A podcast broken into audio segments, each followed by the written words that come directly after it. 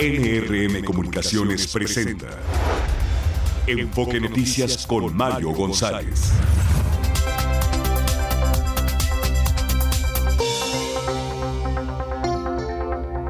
Buenos días, muy buenos días. Bienvenidos a Enfoque Noticias. Es miércoles, miércoles 17 de enero de este 2024 que inició con todo. Saludo al auditorio de toda la República Mexicana que nos sintoniza a través de la señal de NRM Comunicaciones y de todas nuestras plataformas digitales. Saludo a todos los que nos escuchan fuera de la, eh, pues del territorio nacional. Muchos nos escuchan en los Estados Unidos, en la Unión Americana, ya sea por nuestras plataformas digitales también, y la están pasando con un frío tremendo. sigue la tormenta invernal afectando buena parte del territorio de los Estados Unidos, así que pues un saludo muy grande y caluroso, que creo que lo necesitan. ¿Cómo estás, Fabiola Reza? Qué gusto saludarte. A mí también me da mucho gusto saludarte a ti, Mario, y al auditorio de Enfoque Noticias. Muy buenos días, feliz miércoles, son las 7 con 2, la temperatura promedio en la Ciudad de México es de 11 grados, se espera una temperatura máxima de hasta 25 grados para esta tarde. No, bueno, aquí estamos pasando, te digo, casi casi primavera, verano y lo que se está viendo en el norte del continente está tremendo. Las tormentas invernales siguen, siguen afectando. Ayer este, menos 10, menos 20, menos 30 grados centígrados, una locura de frío que se está viviendo. Millones de ciudadanos en Estados Unidos están en, en, alerta por esta, que es la primera tormenta invernal que les afecta a ellos, Mario, pero bien lo comentas, aunque tenemos aquí en el territorio nacional el Frente Frío número 27 de la temporada, sus efectos ya no se sienten tanto en el centro del país y tenemos temperaturas muy calurosas durante la tarde. Bueno, pues hoy tenemos una mañana muy, muy movidita, con mucha información información de todo tipo, eh, evidentemente, de lo que tiene que ver con el cierre de las precampañas que cierran ya el viernes. El viernes ya, ya no habrá precampañas, tendremos este proceso de intercampaña hasta que arranque nuevamente la campaña electoral el 1 de marzo hasta el 29 de mayo. Así que tenemos esos mesecitos de, de, campaña intensa, pero están cerrando con todo, están retándose unos y otros los candidatos bueno, lo bueno es que son poquitos candidatos, ¿eh? no, es como en otras elecciones que vemos ocho, siete, seis candidatos, no, ahorita son tres candidatos a la presidencia solamente, dos candidatas, un candidato. Así que vámonos con la información, precisamente Xochitl Galvez convocó o retó a Claudia Sheinbaum a un debate este miércoles o jueves para hablar de seguridad, salud y corrupción. A ver, Claudia, si ya te dieron permiso, te reto un debate este miércoles o jueves para hablar de seguridad, salud y corrupción. Estoy segura que a los mexicanos les encantaría y a mí también. Sería padrísimo, ¿no? No, pues dijo no. No, Claudia Sheinbaum dijo, no por mucho provocarse se crece en las encuestas. Vamos a escuchar lo que respondió la candidata de Morena. Primero que no por mucho madrugar amanece más temprano. Y que no por mucho provocar se crecen las encuestas. Gracias. Gracias. Tatiana Cloutier, vocera de la Morenista, dijo que Sheinbaum no debatirá con la panista porque no son iguales. Y mientras tanto, Jorge, Álvarez Maínez, que por cierto va a estar aquí esta mañana en una conversación con el auditorio eh, para pues conocerlo un poco, el candidato de Movimiento Ciudadano, presentó ante el Instituto Nacional Electoral una solicitud para que las aspirantes presidenciales y él realicen un debate por semana. Vamos a escuchar. Y que la mejor manera de evidenciar quién está preparado para dirigir el país es que nos comparen debatiendo cara a cara, sin teleprompters, que nos comparen debatiendo causas, ideas y programa. Por eso vamos a esperar más debates para las y los mexicanos. Claro, es evidente que los que estén provocando y pidiendo debates son los que las encuestas los ubican abajo. Y la que va por delante, pues mm, trate de evadir ese tema. Va a haber debates, lo sabrá, tres ya confirmados por el Instituto Nacional Electoral, que serán confirmados mañana por el Consejo General. Por lo pronto, tres, esos son los oficiales. Ya de ahí, si se quieren juntar y debatir, será otra cosa. Lo dudo mucho, porque la estrategia, obviamente, de quien encabeza las encuestas y que se siente, pues, eh, eh, sin la necesidad de estar debatiendo, es eh, precisamente evadirlo, mientras que los otros, pues, intentan a ver si pega, que quede mal el otro y a ver si resbala en algún debate, si es que accede. Pero pues eso está, está difícil que se logre un debate fuera de los que está convocando el INE. La Comisión de Quejas y Denuncias del INE ordenó bajar la publicidad del gobernador de Nuevo León, Samuel García, y el video del destape de Jorge Álvarez Maínez porque vulneran los principios de neutralidad e imparcialidad. Una presunta falla en una grúa provocó la caída de la estructura conocida como Dovela en las obras del tren interurbano México-Toluca en la zona de observatorio. No hubo reporte de personas heridas. Hace unos minutos, en Amanece en Enfoque Noticias, el secretario de Obras Jesús Esteba informó que ya concluyeron los peritajes en campo y esperarán los dictámenes.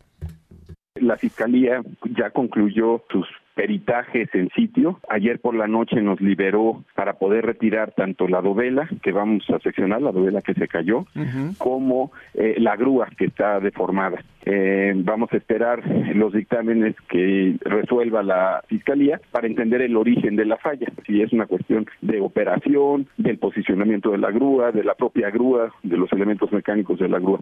En fin, vamos a esperar para que, obviamente, hasta que no tengamos esto, pues no vamos a continuar.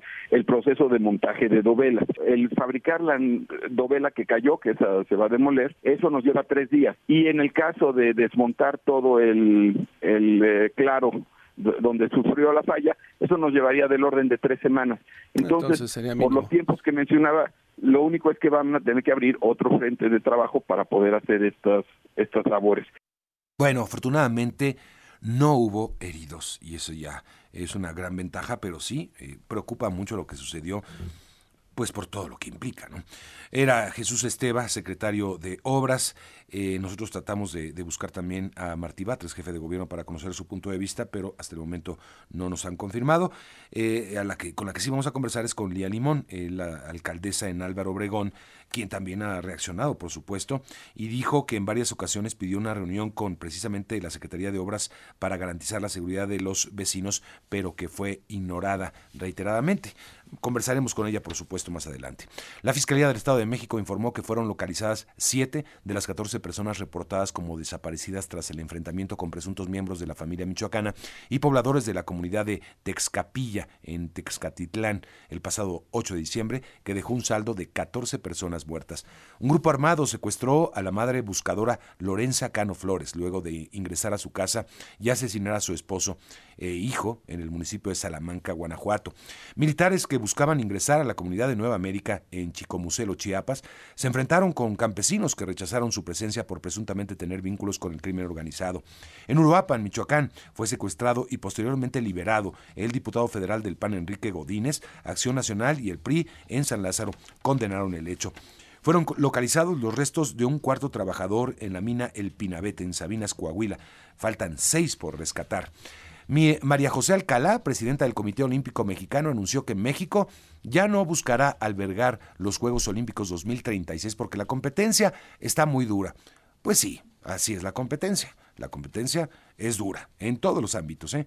El presidente argentino Javier Milei calificó a su par venezolano Nicolás Maduro como un socialista empobrecedor, luego de que este, de que Maduro, Maduro, perdón, dijera que Milei era un error de la historia. Qatar dijo haber mediado un acuerdo entre Israel y Hamas para permitir la entrega de medicamentos a más de 100 rehenes israelíes cautivos en Gaza, que se espera se realice este miércoles. Y rebeldes hutíes de Yemen atacaron con un misil un buque griego en el Mar Rojo. Mientras tanto, Estados Unidos destruyó cuatro misiles ubicados en Yemen, que representaba una amenaza inminente para los buques mercantes y militares. Y las letras en México, el mundo de las letras, eh, de México y toda Hispanoamérica están de luto. Murió a los 79 años José Agustín, escritor, precursor de la literatura de la llamada onda en México, autor de La tumba, de Perfil, que es una gran novelita, Ciudades desiertas, también otro clásico de la literatura moderna de México, Cerca del fuego, La panza del teposteco, entre muchas otras, además de guiones de cine extraordinarios, y creo que lo que más lo, lo, recordaremos es que era un escritor que me parece se distingue por llevar el agua, el, habla cotidiana, el agua del mexicano común y corriente a la literatura. Y eso fue un... Y lo hizo con mucho éxito, pues no, no solamente fue experimento, lo logró con gran maestría y por eso lo recordaremos, por supuesto. Pues que descanse en paz José Agustín. Ocupaciones más importantes debería estar leer un libro ¿Por qué es tan importante como trabajar, tan importante como, como la subsistencia misma, como divertirse, como desarrollarse con la sociedad, con la familia, con todo, ¿no? Bueno, pues ahí está la voz de José Agustín, que descanse en paz y un, pues un abrazo afectuoso a toda, a toda la familia. Siete de la mañana con once minutos, vamos con un avance de las finanzas. Martín Carmona, ¿cómo van las cosas? ¿El peso cómo continuó la jornada? Mario, ¿qué tal? Buenos días al auditorio de Enfoque Noticias. Subiendo, sigue subiendo el precio del dólar, son ocho centavos al momento, ya están 17.28. Ayer se materializó un incremento pues de unos 20 centavos, Mario, y ya está en 17.28, ¿no? Se había mantenido por debajo de los 17 pesos, ahora aceleradamente ha estado incrementando su valor el precio del dólar aquí eh, contra el peso. Y hay que destacar que factores como la indecisión de si la Reserva Federal podría retomar pronto el recorte en las tasas de interés, por ahí declaraciones del presidente del Banco Central de eh, Nueva York que señalaba que se ve difícil y que la Fed no tiene prisa eh, justamente para recortar las tasas de interés. Este, estas declaraciones se hicieron ayer allá en los Estados Unidos, con lo cual pues ahora hay dudas. El dólar pues sigue siendo la moneda de refugio, de repente tiene alzas, de repente tiene bajas y ahora pues está nuestra moneda también en esta dinámica. Informar que el China ha dado a conocer que en el 2023 su economía creció 5.2%, mejor que el año anterior del 2022, pero pues se sigue generando dudas si la economía china va a alcanzar una aceleración más fuerte, Mario, porque esto también incidiría a nivel mundial, lo que tenemos por ahora. Muy bien, gracias Martín. Buenos días. Buenos días y un avance de los deportes, Javier Trejo Garay. ¿Qué tal? ¿Cómo estás, Mario? Amigos de Enfoque Noticias, ciertamente hay mucho que hablar del fútbol mexicano por que todavía está abierto el mercado y muchas cosas pueden pasar. Eh, destacamos más temprano el hecho de que la próxima semana podría ser ya presentado Chicharito Hernández como el tercer refuerzo del rebaño. Habrá que estar pendientes de cuando ello ocurra. Sería una contratación, no sé si muy efectiva en lo deportivo, pero en lo mediático y en lo económico seguramente sin duda el regreso del hijo pródigo de las Chivas. Hablando también de el fútbol internacional, bueno, pues se juega ya esta semana partidos de la Copa del Rey. El Barcelona va contra el conjunto de Salamanca, el equipo unionista. Eh, hay rumores de que el, eh, vestidor está partido, que ya hay jugadores que ya no creen en la filosofía de Xavi. Xavi hoy en conferencia de prensa dice que el día que los jugadores ya no crean en él, él se va toma sus cosas y se va del equipo, al tiempo que cada vez crece el rumor de que Rafa Márquez está cada vez más cerca de sentarse en ese banquillo. Hablando de temas del el deporte blanco, cómo sufrió Djokovic, pero finalmente consigue una victoria ante Alexander Popirín, perdió el segundo set y en el tercero lo pusieron contra las cuerdas, finalmente salió bien librado Djokovic que está buscando su título número 25 de Grand Slam y esto por supuesto que hay que seguirlo, vamos a ver si sigue creciendo la historia, la leyenda de Novak Djokovic, apenas ha arrancado su camino en este primer Grand Slam del año. Y por último, tal y como lo comentabas, Mario, amigos de Enfoque Noticias, pues el Comité Olímpico por eh, conducto de su presidenta Marijosa Alcalá confirman que no va para ser sede de los Juegos Olímpicos México. México desiste entonces de la posibilidad de ser sede de estos Juegos dentro de 12 años. Esto y más lo comentamos aquí en Enfoque Noticias, Mario. Bien, bueno, gracias Javier, mucha información. Buenos días, más adelante desarrollamos. Y vamos con las primeras planas, Fabiola Reza. El Universal Crimen fija cuota de 20% a pequeños negocios. Milenio, México y Estados Unidos desoyeron seis peticiones de padres de Ayotzinapa sobre el Transformer. La crónica registró México 29.675 homicidios dolosos en 2023, 81 cada día. Excelsior Economía se mantendrá al alza este año. Reforma exhibe la onda fría, fallas en red de CFE, pegan heladas y reportan apagones en Nuevo León. La razón, pegan cambios en comisión e investigaciones de desaparecidos, lanzan alertas. La jornada retoma declaraciones del presidente. Aún no concluye rescate del ISTE, estaba en pedazos. El economista México alcanzará en 2024 mayor crecimiento en PIB que la media de América Latina. Y el financiero sacude al peso la aversión al riesgo global por la Fed y Trump son las portadas de este miércoles. Muy bien, pues gracias Fabiola. Así las cosas en esta mañana, son las 7 de la mañana con 15 minutos. Así la situación del país y del mundo. Y vamos a escuchar algo de música antes de irnos a la pausa. Vamos a escuchar a Sir Elton John, porque hizo historia al ingresar al selecto club del EGOT con su primer Emmy. ¿Y qué es lo que pasa? Pues solo 18 personas habían alcanzado lo que se considera el logro más importante en el espectro de Estados Unidos. Ganar los Emmy, Grammy, Oscar y Tony. O sea, todo, todos los títulos. Televisión, música, cine y teatro. Así que Elton John gana el Emmy por su especial Elton John Live y pues se convierte ya en un EGOT. Vámonos con él ya llega este, con, Elton John, este, este selecto eh, grupo de personas a 19 miembros. Gracias, regresamos después de la pausa. Enfoque Noticias con Mario González por Radio 1000 en el 1000 de AM y Stereo 100 100.1 de FM. Continuamos. 7 de la mañana, 21 minutos. Bueno, ya el presidente López Obrador comenzó la mañanera y comienza criticando a quienes critican, valga la redundancia, por lo de la trave, que se está haciendo un escándalo o este por la caída de esta trave del de, de, el viaducto del tren Independencia. Eh, el insurgente, el perdón, insurgente. el insurgente, el insurgente. Este, vaya, pues creo que no es para menos, ¿no? Es preocupante. Afortunadamente no pasó nada, cayó sobre un, unos vehículos, pero no había nadie, afortunada, pero afortunadamente. Vaya, muy grave, pero el presidente dice que se trata de política. Bueno, ahora de a horas de terminar las precampañas, Xochitl Gálvez retó nuevamente a Claudia Sheinbaum, ahora para debatir. Gerardo Cedillo nos cuenta, adelante. ¿Qué tal, Mario? ¿Cómo estás? Buen día a al auditorio de Enfoque Noticias. Pues sí, de nuevo la ofensiva y con el hashtag no le saques Claudia. Eh, Xochitl precandidata del PRI, PAN y PRD a la presidencia de la República, retó a su contrincante política Claudia Sheinbaum a un debate este miércoles o jueves. A través de un video que difundió en sus redes sociales, la aspirante opositora le dijo a la morenista que si ya le dieron permiso sería padrísimo un intercambio sobre tres temas de interés público. Aquí lo que dijo. A ver, Claudia, si ya te dieron permiso, te reto un debate este miércoles o jueves para hablar de seguridad, salud y corrupción. Estoy segura que a los mexicanos les encantaría y a mí también. Sería padrísimo, ¿no? Cabe recordar que este jueves 18 de enero concluyen formalmente las precampañas y hasta el 31 de febrero habrá un periodo de silencio intercampaña que impide, que impide hacer actos públicos a menos que se trate de entrevistas o trabajo interno con los partidos políticos que las postulan. Por cierto, respecto a los debates aprobados por el INE y de gira por Campeche, Xochitl Gálvez le dijo extrañada de que solo dos debates sean obligatorios, pues eh, debían ser obligatorios los tres. Agregó que le preocupa que todos los debates sean en la Ciudad de México, como si no existiera el sur y el norte del país. Sobre el formato, desde luego también dijo que todavía no ve el detalle, pero suelen ser bastante aburridos. Eh, por eso quiere debates sin esas reglas tan estrictas, donde no se puede interrumpir, donde no se pueden tomar más minutos eh, para decir lo que se piensa y realmente pues eh, el formato dice debería ser mucho más flexible. Pues parte, Mario, de lo que comenta Xochitl Gálvez en torno a este tema de los debates y este reto que nuevamente le lanza a Gálvez. Reporte Sí, bueno, así estará la dinámica y la tónica de estos días que, que vienen también, este, sin duda alguna. Y Claudia Sheinbaum dirá, ¿y por qué voy a debatir?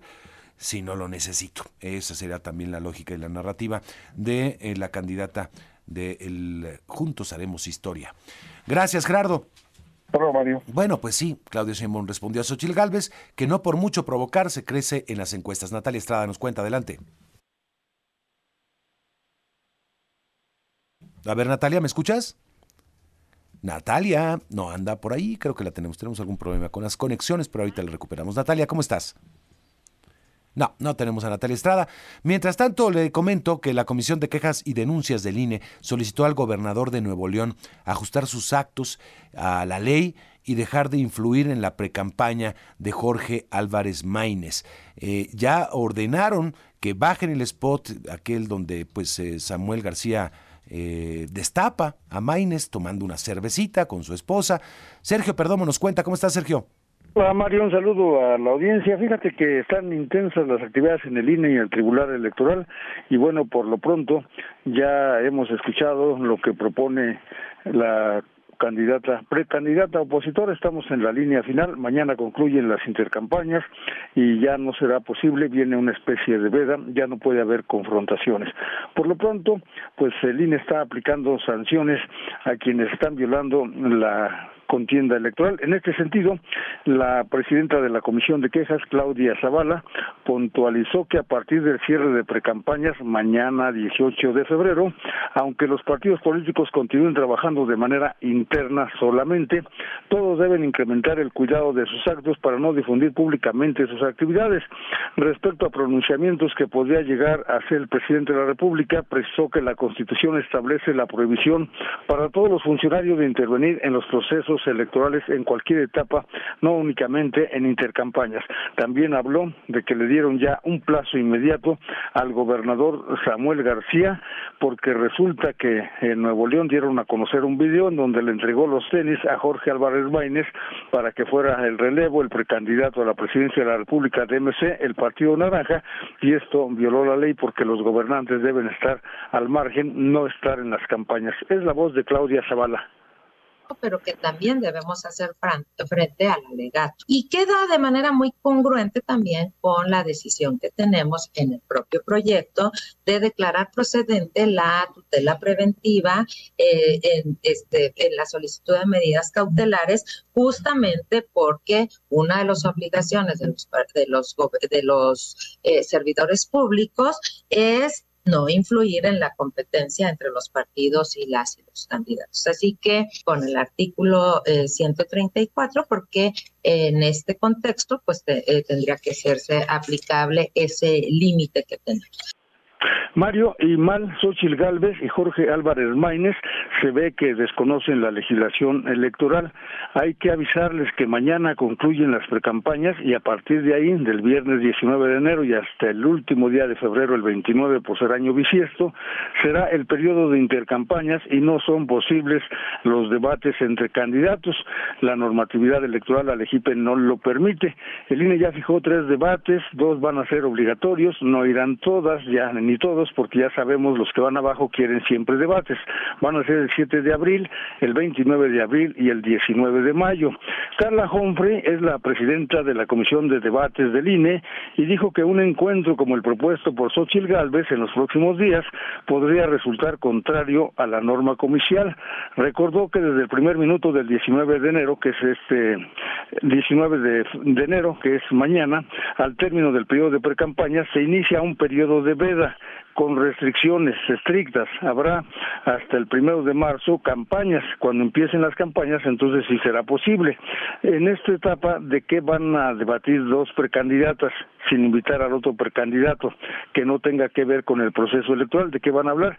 Podrían incurrir en violaciones al periodo de intercampaña, advirtió la consejera del INE, Carla Hombre. Es mi reporte, Mario. Bueno, pues así está la tónica, como ya lo has descrito perfectamente. Gracias, Sergio. Por nada, buenos días. Buenos días, y ya le adelantaba Claudio Sheinbaum, responde a Xochitl Galvez, que no por mucho provocarse crece en las encuestas. Vamos a, eh, con Natalia Estrada. ¿Cómo estás, Natalia? Muy bien, Mario, un saludo para ti y al auditorio de Enfoque Noticias. La precandidata a la presidencia de la República por Morena, el PT y el Partido Verde, Claudia Sheinbaum, aseguró que pese a las provocaciones lanzadas por su contrincante de la oposición, Xochitl Gálvez, pues no crecerá en las encuestas. En su visita a Durango, la exmandataria capitalina respondió hacia su opositora que no por mucho madrugar amanece más temprano y que las provocaciones de la banderada de la oposición no se reflejarán en este crecimiento. Escuchemos. No hace falta. No hace falta. No hace falta. Gracias, gracias. Gracias. Ya, ya. Bueno, estas declaraciones las da Sheinbaum luego de que Xochitl Gálvez la retó a un debate para contrastar propuestas en materia de seguridad, salud y corrupción. Por otro lado, descartó que el próximo proceso electoral puede estar marcado por la intervención del crimen organizado. Allá en Durango, la exmandataria capitalina señaló que aunque hay focos rojos en el país por la presencia del crimen, la situación no se ha generalizado, por lo que subrayó habrá elecciones pacíficas. Mario, la información que les tengo. Gracias, gracias Natalia. Buen día. Buenos días. Bueno, ya decía el presidente, está diciendo que los periodistas están amarillistas, en modo nota roja últimamente, y que esto de la trave eh, que cayó en el, en, el tren, en el eh, elevado que se está construyendo, en el tren interurbano México-Toluca, eh, pues es amarillismo que se está exagerando. Afortunadamente no hubo un reporte de personas heridas, pero fue, pues en mi punto de vista también muy grave, ¿no? si hubiera un muerto, pues creo que las cosas hubieran sido muy distintas, pero la gravedad está, ¿no? Que, eh, cómo se está llevando a cabo la obra, eso es lo que preocupa muchísimo. ¿Quién está este, fiscalizando, quién está observando, quién está llevando a cabo eh, que esto se haga con toda seguridad. Vamos a hablar del tema un poquito más adelante, después de la pausa, por supuesto. Son las 7 de la mañana con 30 minutos tiempo del centro, aquí en la primera emisión de Enfoque Noticias. Está usted escuchando Enfoque Noticias en cadena nacional. Bueno, pues estamos con ese tema de la falla en una grúa que provocó, aparentemente eso fue lo que provocó la caída de una estructura muy grande, de toneladas, inmensa, que se le conoce como dovela o trave también, en las obras del tren interurbano México-Toluca, en la zona de observatorio. Y obviamente pues eso preocupa muchísimo, preocupó muchísimo ayer por la mañana donde, en cuando se suscitó esto. Eh, mi compañero Martín Carmona conversó con el secretario de Obras, Jesús Esteva, de la Ciudad de México, y esto fue lo que explicó. La Fiscalía ya concluyó sus peritajes en sitio. Ayer por la noche nos liberó para poder retirar tanto la dovela, que vamos a seccionar, la dovela que se cayó, como eh, la grúa que está deformada. Eh, vamos a esperar los dictámenes que resuelva la Fiscalía para entender el origen de la falla, si es una cuestión de operación, del posicionamiento de la grúa, de la propia grúa, de los elementos mecánicos de la grúa. En fin, vamos a esperar para que, obviamente, hasta que no tengamos esto, pues no vamos a continuar. El proceso de montaje de dovelas. El fabricar la dovela que cayó, que esa se va a demoler, eso nos lleva tres días. Y en el caso de desmontar todo el, eh, claro donde sufrió la falla, eso nos llevaría del orden de tres semanas. Entonces, por los tiempos que mencionaba, lo único es que van a tener que abrir otro frente de trabajo para poder hacer estas, estas labores. Bueno, eso entre otras cosas, pero pues obviamente lo que preocupa es que se vuelva a generar o suscitar algo así. Ahora, el presidente López Obrador dice que fue que, estamos en modo amarillista, en modo eh, alarmista, alarma los eh, periodistas al exagerar sobre lo que sucedió. Vamos a escuchar parte de lo que dijo esta mañana, hace un momentito. Este, nada más que estén pendientes porque ayer hubo un accidente, se cayó al momento de el montaje una trave. ¡Qué barbaridad! ¡Qué escándalo! Todos. Sí, solo le faltó decir este, lástima que no se murió nadie.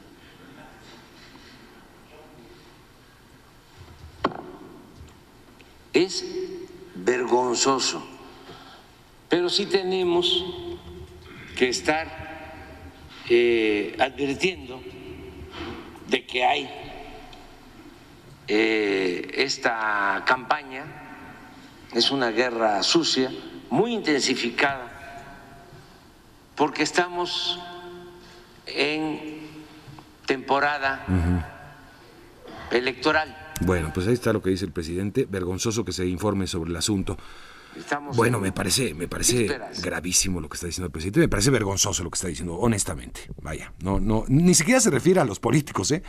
Se está refiriendo a los periodistas que, hacen eh, pues reportes de lo que sucedió, y lo cual es sumamente grave. Por fortuna, no falleció nada, no hubo un herido, pero sí ha habido, ¿eh? En el pasado reciente, por fallas estructurales en las obras del gobierno de la Ciudad de México. Sí ha habido. Muertos, muchos. O sea, la ineficacia, el hacer mal las cosas, mata. Ese es el tema. Bueno, pero vamos a hablar con Lía Limón, alcaldesa de Álvaro Obregón, para ver su punto de vista.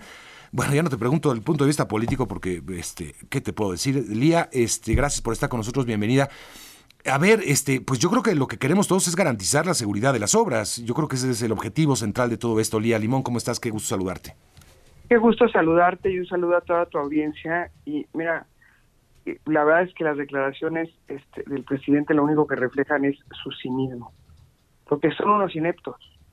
Es increíble que lo poco que hacen de obras se les cae. Aquí está una vez más la prueba de la mala calidad de sus obras, de la mala calidad de cómo hacen las cosas.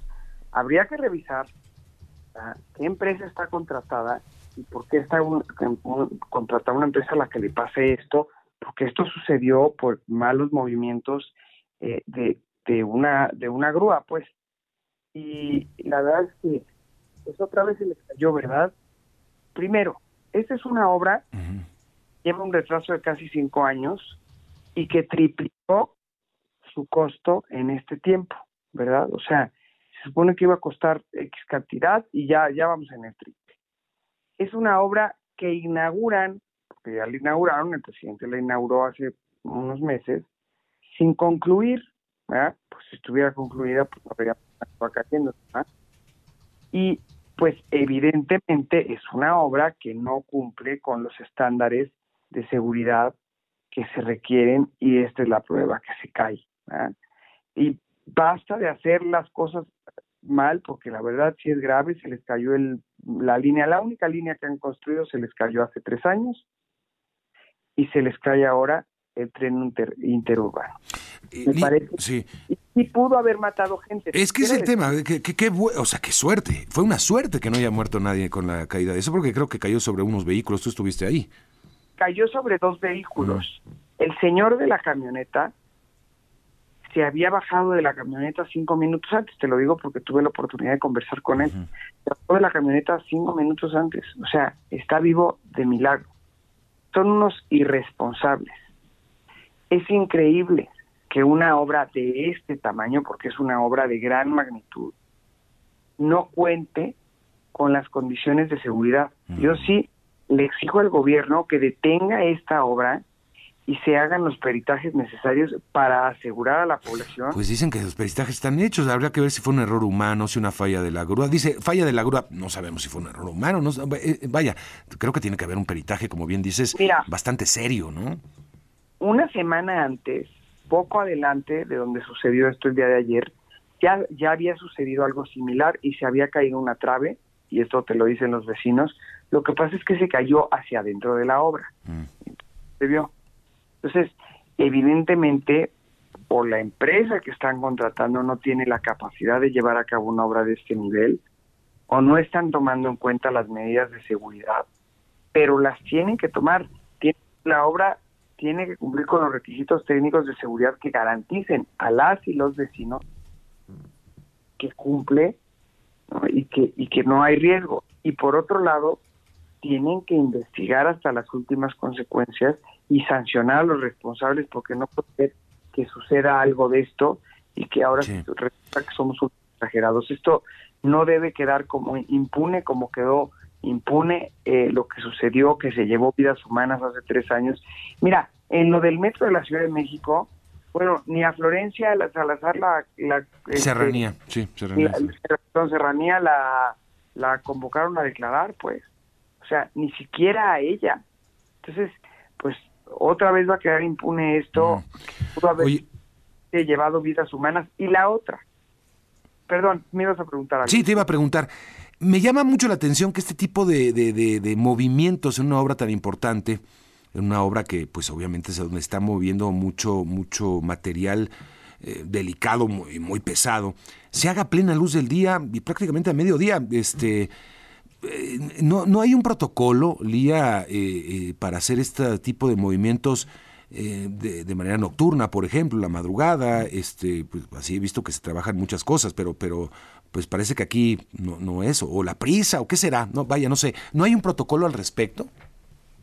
No solo no hay un protocolo respecto a las horas en que se elabora, sino respecto a las medidas que se deben tomar, porque estos dos coches estaban justo al lado de la obra si, si, existe, si hubiera claridad de que existen este tipo de riesgos, o sea, si estos riesgos fueran naturales, pues evidentemente tendrían que tener un protocolo en el que no permitieran que, que, la, que la gente caminara por ahí o que los autos estacionaran por ahí. Claro, claro. Eso ¿verdad? O sea, me parece absolutamente absurdo y las declaraciones del presidente son cínicas e irresponsables. Sí, sí. Hay unas imágenes, Lía, eh, que, hablan por sí mismas, ¿no? Este, eh, hay unas imágenes en el momento en que cae de una cámara de seguridad, en el que cae esta trave eh, y hay un señor arreglando una camioneta al lado y sale disparado, pero te estoy hablando de mm, un metro, más o menos, por un metro salvó la vida. Así es, así por bueno, te estoy diciendo que el señor, dicho por él, dice, me bajé del auto cinco minutos antes porque lo estaba arreglando, me llamó mi mujer y me dijo que me fuera a comer y me bajé del auto. O sea, no se murió de milagro. Perdóname, pero las declaraciones son cínicas, las declaraciones del presidente y, e irresponsables, porque esta obra tendría que tener las medidas de seguridad para que esto no suceda, o si es que existiera un riesgo natural de que estas cosas sucedan, pues esta obra tendría que estar acordonada de tal manera claro, claro. no hubiera coches abajo estacionados abajo de ella, ¿verdad? Me parece increíble, son los irresponsables. Y también te quiero decir una cosa. Yo llevo desde que entré a, gobernar Álvaro Obregón, desde noviembre del 2021, y tengo los oficios y con mucho gusto te comparto copia, solicitándole al secretario de Obras una reunión. Una reunión con los vecinos, porque los vecinos cientos de veces me han manifestado su preocupación por dos cosas, por la seguridad de la obra y por los daños que está ocasionado en sus casas. Dicen, los vecinos comentan que sus casas se han agrietado a partir de la realización. Bueno, hay un fenómeno de micro microsismos que hemos registrado en la capital mexicana que muchos dicen se deben a estas obras, muchos, muchos ciudadanos, tú lo sabes, y, y Álvaro Obregón, por supuesto, que ha sufrido de esto. Este, no, no se sabe, los especialistas dicen que no, pero, pero bueno, esa suspicacia la comparten muchos capitalinos de esta, de esta zona de, la Ciudad de México, Lía. La Álvaro Obregón es la alcaldía donde más sismos, eh, microsismos se eh, han habido em, eh, a lo largo del año pasado. esa es la información que se tiene. Tampoco se tiene claridad de por qué. Yo no podría determinar si tiene que ver una obra de este tipo. No soy especialista, no soy perito, pero los estudios se los tendrían que hacer ellos.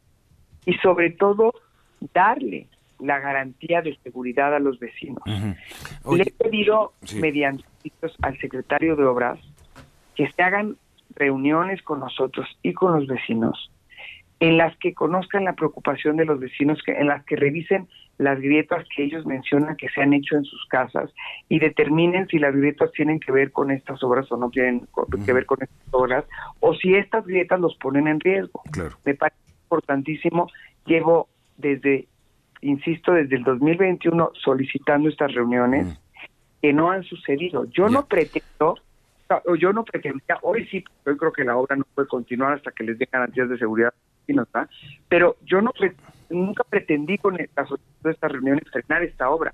Lo que pretendo es que estén riesgos para los vecinos, mm. queden claros, y lo que pretendo es que si hay daños en sus viviendas, se mitiguen estos daños de tal forma que los vecinos no estén eh, no estén en riesgo. Oye, te tengo que preguntar, ¿no hay una responsabilidad compartida con la con la alcaldía, Lía? O sea, cuando me hablas de acordonar la zona, ¿eso no tiene que ser en coordinación con la alcaldía o eso depende de la Secretaría de Obras? Cuéntame cómo está esa parte. Es que, insisto, yo llevo solicitando una reunión con la Secretaría de Obras desde el 2021 por las preocupaciones de los vecinos. Es decir, quien debiera actuar al respecto, es decir, si se tienen que tener ciertas precauciones, pues quién sabe las precauciones y los riesgos que tiene este tipo de obras con ellos, no yo, ¿no? Pero ni siquiera a nosotros se nos haya compartido esta información para poder tomar medidas conjuntas. Es decir, ni siquiera es que a nosotros se nos haya compartido esta información para juntos determinar, por ejemplo, el acordonamiento de la zona. Sí, una ruta de trabajo, ¿no? Claro. Yo creo que eso, eso incluye un proyecto. Si hubiera, yo he pedido esta reunión, te lo puedo probar, y esta reunión no se ha dado. Son unos irresponsables, pudieron haberse eh, llevado vidas humanas, cínicos además con las declaraciones del día de hoy del presidente y les va a y les va a regorro, pero me parece honestamente sí me parece muy grave, muy delicado y sí que y sí quisiera yo este y sí quisiera yo dejar claro que esta esta obra no puede seguir así. Yo sí exijo. está en tus manos suspender temporalmente la obra? ¿Está en tus manos hacerlo? Yo no, a ver, no está en mis manos suspenderla en el sentido de que no estoy a cargo de la misma. Ya. Lo que estoy pidiendo es que la frenen en tanto dan las garantías de seguridad a las y los vecinos de la forma de y se hacen los peritajes necesarios y dan las, las garantías primero de la forma en que se lleva a cabo la obra, por un lado, y de que sus viviendas no seguirán siendo afectadas y de que las que han sido afectadas se va a reparar y sobre todo que las que han sido afectadas no los ponen en riesgo, ¿no? Bien, bueno, pues vamos a estar muy pendientes a ver cuál es la, reacción y cuál es pues también la conclusión de lo que pasó, pero más allá de eso creo que pues tienes toda la razón, es decir, eh, hay que planificar eh, entre la alcaldía y el gobierno de la Ciudad de México, la Secretaría de Obras, eh, pues todo trabajo que se haga, vaya, vaya, así uno, uno entendería que es así, veo que no, y este, y pues ahí están los resultados. Te agradezco mucho, Lía Limón, por estar con nosotros a tus órdenes, hay que planificar, hay que dialogar. Yo he sido muy clara siempre desde el 2021, incluso en mi primera reunión con Claudia, en que yo no tenía ninguna intención, por supuesto, de frenar una obra que estoy clara en que se tendría que concluir. Sí, es que me uno a la exigencia de los vecinos de que se dé con las medidas de seguridad necesarias y tomando en cuenta y atendiendo las viviendas de la manera en que se tienen que atender, ¿verdad? Eh, pues Día Limones, alcaldesa Álvaro Obregón, gracias, gracias por, por conversar con el auditorio esta mañana y estaremos muy pendientes. Gracias, Lía. A tus órdenes. Hasta pronto. Y vamos a escuchar a, a los vecinos, a ver qué, qué, qué es, algunas de sus reacciones y sus puntos de vista. Es Jesús Esteba, vamos con... Ah, no, bueno, Jesús Esteba afirmó que siempre se ha tenido eh, diálogo eh, con los vecinos no con la delegación o no con la alcaldía, como lo ya acabamos de confirmar con Lía Limón. Vamos a escuchar al secretario de Obras. Estuve platicando con ellos siempre al inicio de una obra eh, pedimos acceso a las viviendas y con un perito ante notario hacemos un levantamiento de la condición en la que está la vivienda. Hay ocasiones donde los vecinos no nos permiten el acceso y entonces pues se levantan actas especiales para esos temas, pero ayer eso fue lo que confirmé, que debe recibirlos en 15 días. Siempre es muy importante mantener informados a los vecinos y así ha sido en todos los tramos. Por eso hemos podido avanzar pues estos casi 15 kilómetros de los 19 que, que tenemos pendientes. Es siempre un incidente de esta característica, pues genera estas situaciones y, lo importante es aprender de ellas, atenderlos y, continuar avanzando para en esta administración lograr entregar pues toda la obra civil a la Secretaría de Infraestructura. Bien, bueno, ¿y qué decía el presidente López Obrador al respecto esta mañana? Un accidente se cayó al momento de el montaje una trave. ¡Qué barbaridad! ¡Qué escándalo! Sí, solo le faltó decir este, lástima que no se murió nadie.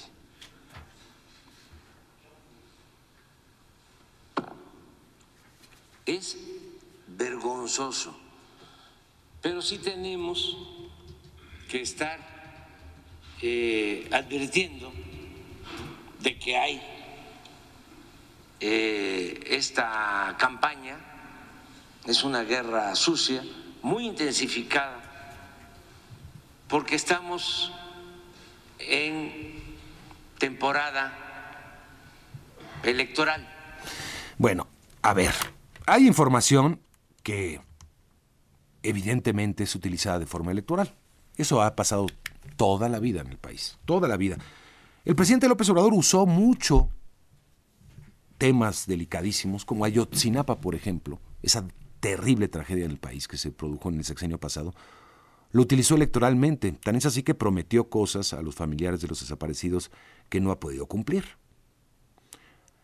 Todos los políticos utilizan información de este tipo con fines electorales, pero no todo tiene que ver con elecciones.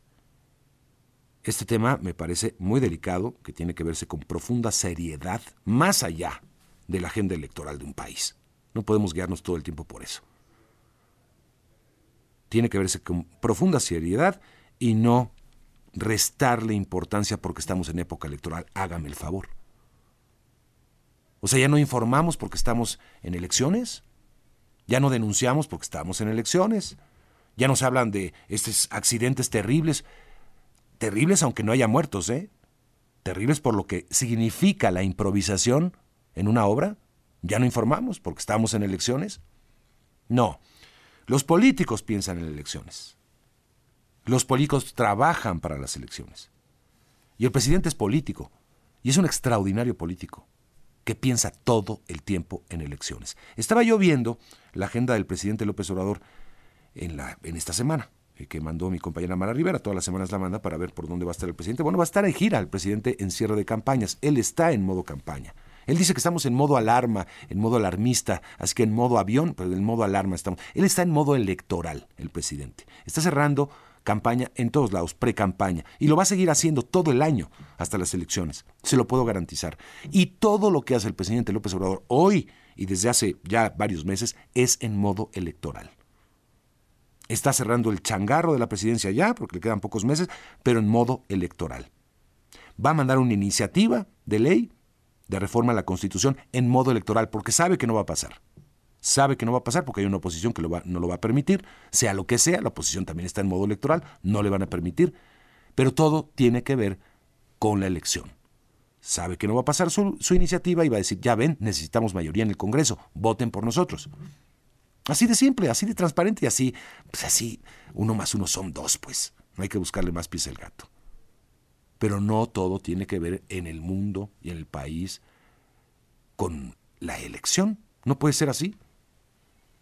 De hecho, la gente no está ni siquiera enganchada ahora con el proceso electoral. Hemos tenido que estar enganchados porque oímos spots día y noche de la cuestión electoral, pero la gente ahorita no le, no le importa, le importa pagar sus cuentas en enero. Un mes que ha sido muy pesado para todos los mexicanos. Eso es lo que le importa a la gente hoy. Vamos con más 753. Los deportes con Javier Trejo Garay. Javier, ¿cómo estás? ¿Qué tal, Mario? Amigos de Foque Noticias, buenos días. De nueva cuenta, con el gusto de saludarles. Y hablemos, por supuesto, del fútbol internacional. Hay temas para comentar. Eh, mañana continúa la actividad de la Copa del Rey. El Barcelona va contra el conjunto del Salamanca. También mañana otra edición más del derby madrileño entre el Atlético de Madrid y el Real Madrid. Se acaban de enfrentar hace una semana y ahora en otra instancia, en otro lugar, de manera diferente, otra copa, pero también juegan. Pero bueno, a propósito del conjunto del Barça, eh, hay rumores de que el eh, vestidor está roto, que hay jugadores del conjunto del Barça que ya no creen en la filosofía, en el sistema, en los planteamientos de Xavi. Y Xavi hoy decía en conferencia de prensa que eh, mientras los jugadores sigan creyendo en él, seguirá.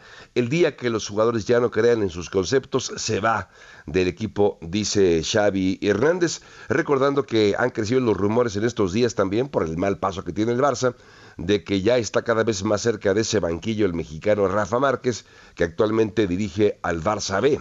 Así que vamos a ver si esto acaba concretándose. Me parece que más tarde que temprano o temprano que tarde algún día llegará eh, eh, Rafa Márquez a ese, a ese lugar como técnico del conjunto blaugrana. Hablando del fútbol internacional también y a propósito de, declaraciones, lo que dijo Kylian Mbappé recientemente en una entrevista allá en Francia, habló de varios temas, habló de su compromiso con el equipo, habló de si seguirá o no seguirá, no da luces sobre cuál será su futuro inmediato, recordando que le queda todavía pues medio año de contrato con el conjunto del PSG no quiso decir esta boca es mía, solamente dijo que sabe que hay ciclos que, que se tienen que cumplir en la vida de cualquiera. Ya se fue Messi, se fue Neymar, algún día me tendré que ir yo de aquí, dice Mbappé, pero no da luces sobre si se va ya a el Real Madrid en este momento, en el mercado invernal, o si será cuando termine ya su contrato con el PSG, cuando emigre al fútbol eh, de otras latitudes, que puede ser evidentemente en el Real Madrid. Hablando de temas que tienen que ver con el deporte blanco, eh, mi querido Mario, amigos de Enfoque Noticias, ¿cómo sufrió Novak Djokovic? Para conseguir una victoria ante Alexei Popin.